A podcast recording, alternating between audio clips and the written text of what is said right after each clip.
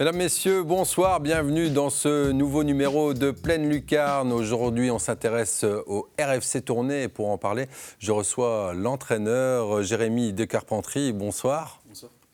Alors, vous avez été malheureusement battu euh, ce week-end 2-0 euh, à Saint-Symphorien.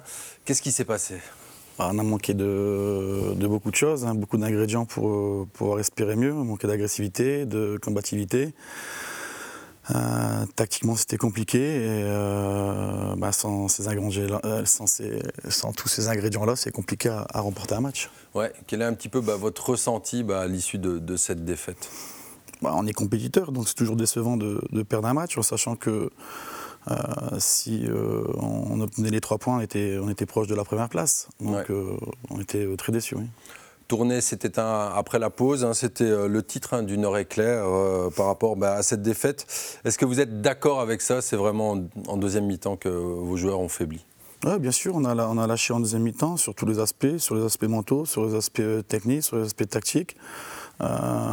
c'est dommage, c'est dommage parce qu'on aurait pu être bien placé en, sur cette fin de, cette fin de match. Oui, la rencontre a basculé à, la 85e minute hein, lors du premier but hein, inscrit par euh, Baptiste Hulens, hein, qui va profiter d'un bon centre, la venue de, la gauche.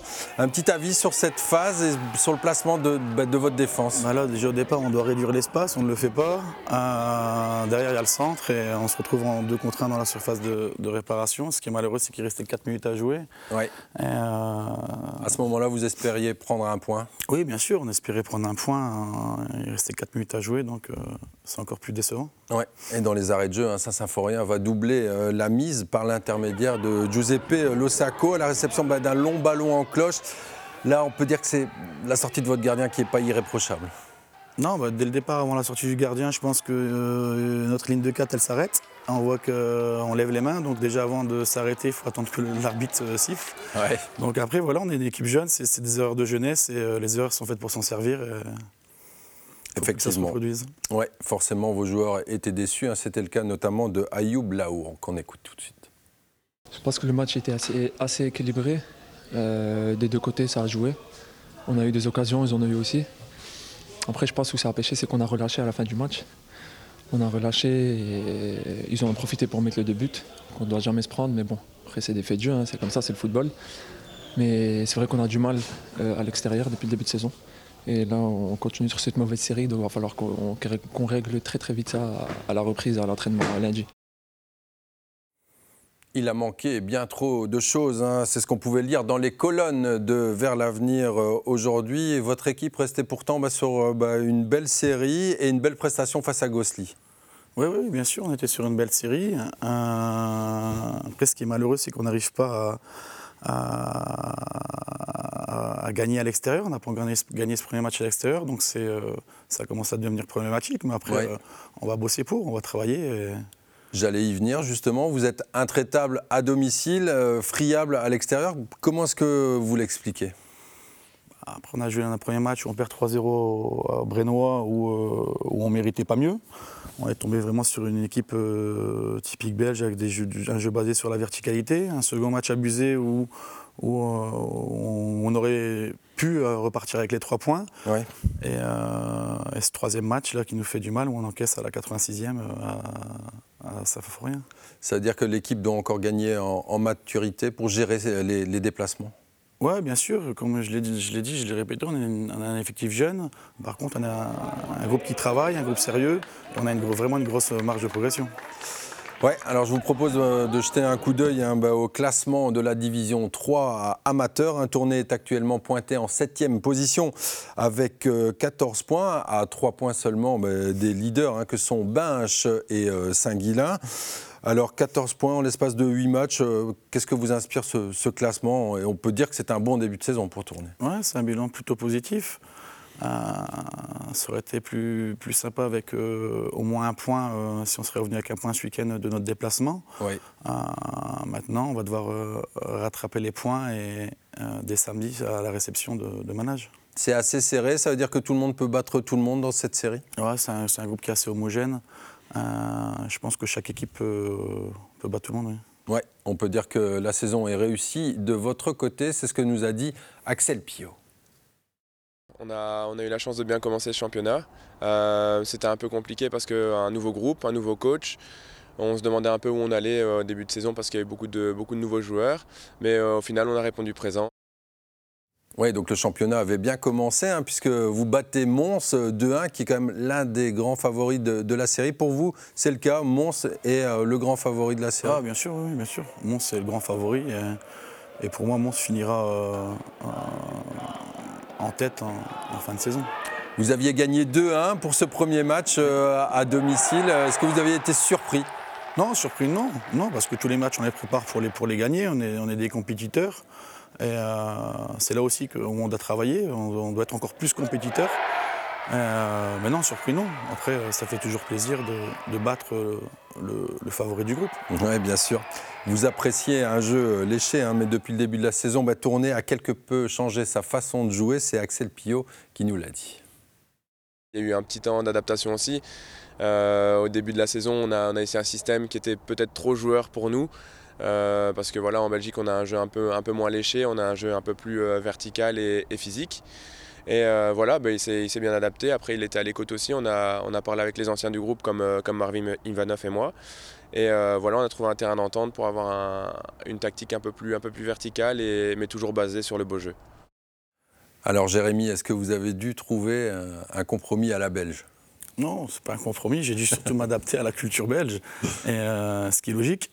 Euh, après, c'est vrai que je suis, vraiment axé sur un jeu de possession. Euh, maintenant, il faut aussi s'adapter au championnat, s'adapter aussi à notre groupe euh, de joueurs. Donc, l'objectif, c'est d'avoir le meilleur projet de jeu pour être le plus compétitif possible. Mais votre philosophie du football, c'est d'avoir le ballon et, de ne pas courir derrière. Bien sûr. Après, ma philosophie, c'est de, vite, de, garder la possession et à la perte de balle, de vite la récupérer pour, euh, pour pouvoir construire et pouvoir garder la possession. Oui. Ouais. Vous avez plusieurs points sur lesquels vous insistez à la théorie. Axel Pio lève un coin du voile. C'est surtout sur la cohésion de groupe. Euh, lui, il veut avoir une famille euh, sur un terrain, que tout le monde se batte les uns pour les autres, donc la solidarité. Euh, et, son projet de jeu qui lui tient à cœur, donc repartir, de, derrière, proposer du football pour les supporters et, pour les jeunes qui viennent nous voir. Et, voilà, c'est un peu, un le, le mot d'ordre qu'il a. Et pour proposer du football, bah, il faut avoir des joueurs comme un certain Hassan Cherifi, euh, beau pied gauche de votre équipe. Qu'est-ce que vous pouvez nous dire à son sujet? Oui, il faut déjà avoir des joueurs à réflexion. Euh, sur Hassan Cherifi, ben, un profil euh, numéro 10, un très bon joueur techniquement. Buteur aussi Buteur, joueur efficace. Après, il, Hassan Cherifi est capable encore de, je pense qu'Assène, au jour d'aujourd'hui, il, y a 50% de son potentiel. Il y a vraiment une grosse marge de progression. C'est vraiment un bon joueur qui est capable de, nous apporter encore beaucoup. Ouais, on le voit. Euh, vous marquez beaucoup de, buts sur phase arrêtée et, c'est lui qui les botte. Euh, on peut dire que c'est grâce à lui que vous marquez autant sur phase arrêtée? C'est grâce à lui, grâce à l'équipe. Après, on, gagne ensemble, on perd ensemble. C'est grâce à, un tout. Euh, mais oui, effectivement, il, les frappe très bien. Et après, les joueurs sont aussi bien placé à la, réception pour, finaliser. Quelle est sa marge de, progression, euh, Chérifi bah, il y a une grosse marge de progression. Au jour d'aujourd'hui, par rapport à ses qualités, euh, c'est ce que je lui disais il y a 15 jours, il doit augmenter ses stats par de, plus de buts, plus de passes D, de plus de passes décisives. Euh, en sachant qu'il est déjà à 5 passes décisives sur, sur un match, mais il est capable de faire beaucoup plus. Quel genre de coach êtes-vous dans le vestiaire? C'est la question que nous avons posée à Axel Pio. C'est un coach qui est très rassembleur. Euh, il, fait, attention à ce que tout le monde se sente bien dans le groupe. Euh, voilà, il est un peu, taquin, euh, il aime bien faire des blagues. Et au niveau football, c'est quelqu'un qui est très axé sur la tactique, donc qui, prend bien le temps de décortiquer l'adversaire et, et, de nous donner toutes les clés pour réussir à gagner le match. Alors, quel genre de blagues faites-vous, Non, c'est pas des blagues, c'est plutôt des. j'aime bien que mes, mes, joueurs se sentent bien, j'aime bien détendre l'atmosphère. Euh, tout simplement. D'accord. Ce n'était pas votre première expérience en Belgique, hein, puisque vous aviez déjà coaché la Montquenoise en 2017. Quel souvenir vous gardez de, cette période?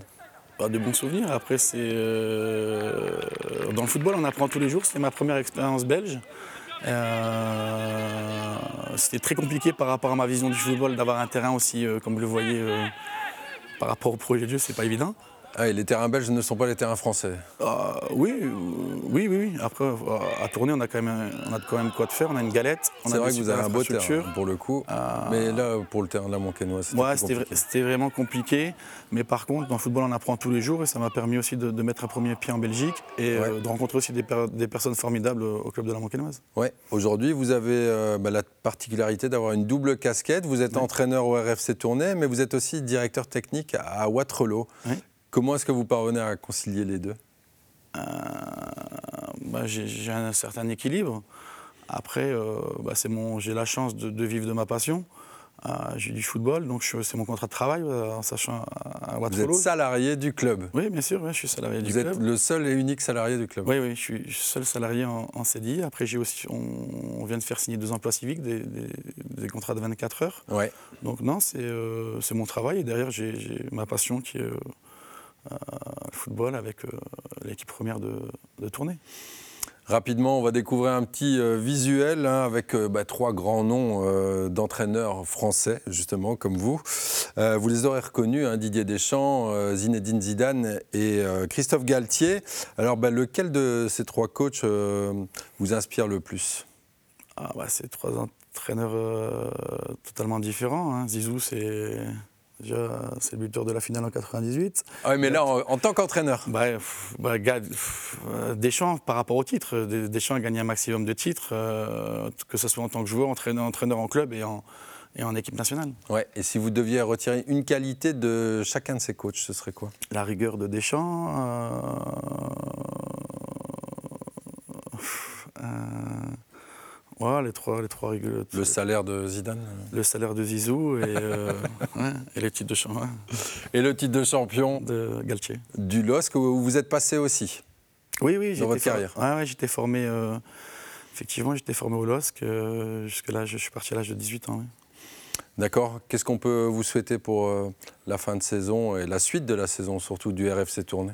Bah, du plaisir, hein, qu'on prenne tous du plaisir, euh, que ce soit le staff, euh, Greg Voiturier, Yves Fruchard, euh, Pascal et Sylvain, nos dirigeants, nos joueurs, et, et de la réussite. Parfait, ben, c'est tout ce qu'on vous souhaite en tout cas et merci d'être venu sur ce plateau. Un nouveau livre hein, sur le football euh, tournésien est sorti euh, de la presse. Euh, il concerne le Racing de Tournai, un des ancêtres du RFCT. Justement, il s'intitule Une saison au paradis, en référence à l'unique saison passée par les rats parmi l'élite du foot en 58-59. Présentation avec Gaël Lebrun, Laurent Dubois et Olivier Marquette. À l'évocation des plus belles heures du Racing de tournée, on pense immanquablement au succès acquis en 1956 en Coupe de Belgique face à Verviers. On en oublie souvent l'unique saison vécue par les Rats en Division 1 en 58-59. Jean-Pierre Delay, auteur de ce livre et historien, a voulu rectifier le tir et rendre hommage aux joueurs de l'époque. Ils étaient un petit peu, si je peux me permettre euh, cette expression, les oubliés de l'histoire. Si on consulte euh, des biographies de Tournésiens, on ne retrouve aucun sportif. Né en 1944, Jean-Pierre Delay a vécu cette saison parmi l'élite en tant que jeune supporter. De nombreux souvenirs sont restés gravés dans sa mémoire. Mon père était un grand supporter du Racing, donc je l'accompagnais très jeune, à partir de, je sais pas, 8-10 ans, je l'accompagnais. Mais là, cette saison-là, tous les matchs à la Drève de mer, je les ai vécus. J'avais 14 ans à ce moment-là et je revois encore euh, des images. Malgré quelques belles performances et de nombreux supporters, en moyenne 10 000 à la Drève de Mer, cette saison au paradis se terminera finalement par une avant-dernière place et un retour à l'étage inférieur. Pour la retracer, Jean-Pierre Delay se glisse dans le maillot et les godasses de Jean de Donder, la vedette de l'équipe. J'avais lu, bien sûr, les livres de mes devanciers qui racontent euh, l'histoire du racing, mais match par match. Donc je, je, me disais que si je ne voulais pas non plus ennuyer euh, les lecteurs, je devais les accrocher d'une autre manière. Comme Jean de Donder était la vedette, que j'avais recueilli un certain nombre de témoignages et de documents, je me suis dit lui donner la parole, ce sera plus prenant C'est l'actuel ministre de la Défense et petite fille de Jean de Dander qui a rédigé la préface de l'ouvrage. C'est vrai qu'il y a de l'émotion et ça permet aussi de se rappeler pour les plus anciens et pour ceux qui n'ont malheureusement pas connu cette époque, euh, d'en avoir euh, un goût euh, vraiment une sensation de folie, d'ambiance qu'il y avait aussi dans les rues de Tournai à cette époque-là grâce à cette équipe de football. Toute sa vie durant, Jean de Dander est resté très modeste quant à ses talents footballistiques. Jean-Pierre Delay se souvient, lui, d'un autre trait de caractère. L'Union Saint-Gilloise est revenue à 2-2 au score. Et alors, Jean, il était le long de la touche, il grimaçait, il mettait les mains sur les hanches. Alors, les supporters, euh, il y avait certains supporters qui connaissaient son talent de comédien, ses coéquipiers, tout ça. Alors, l'arrière de, l'Union Saint-Gilloise se dit, c'est un vieux équi. Hein, donc, il s'est précipité vers l'avant. Alors, tout d'un coup, on a fait une passe à Jean, qui s'est mis à courir comme un lapin, qui a dépassé son, défenseur pour donner la passe du troisième but.